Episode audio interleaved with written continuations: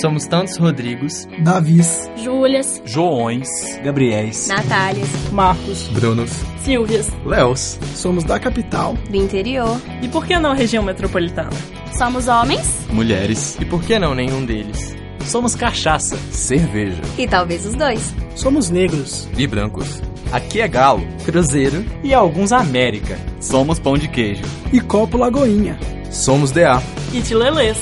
Somos a Fiche e a Rádio Terceiro Andar é toda nossa. Fique por dentro. Novas normas de graduação da UFMG. Em fevereiro de 2018, foram aprovadas as novas normas gerais de graduação. Elas regulamentam questões relacionadas à estrutura curricular, gestão dos cursos, matrícula e trancamento, integralização de créditos, ingresso e desligamento na UFMG. A versão até então vigente foi aprovada em 1990.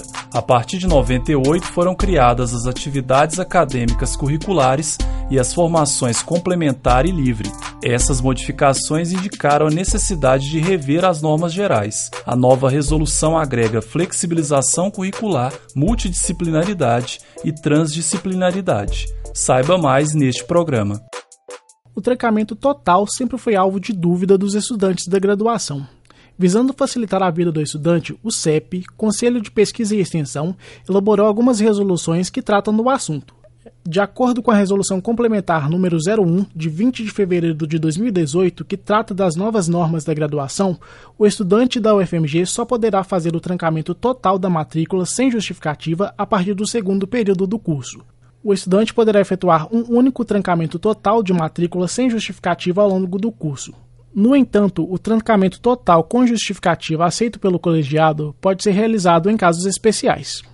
O pedido de trancamento total sem justificativa deverá ser feito até 30 dias após o início do semestre letivo.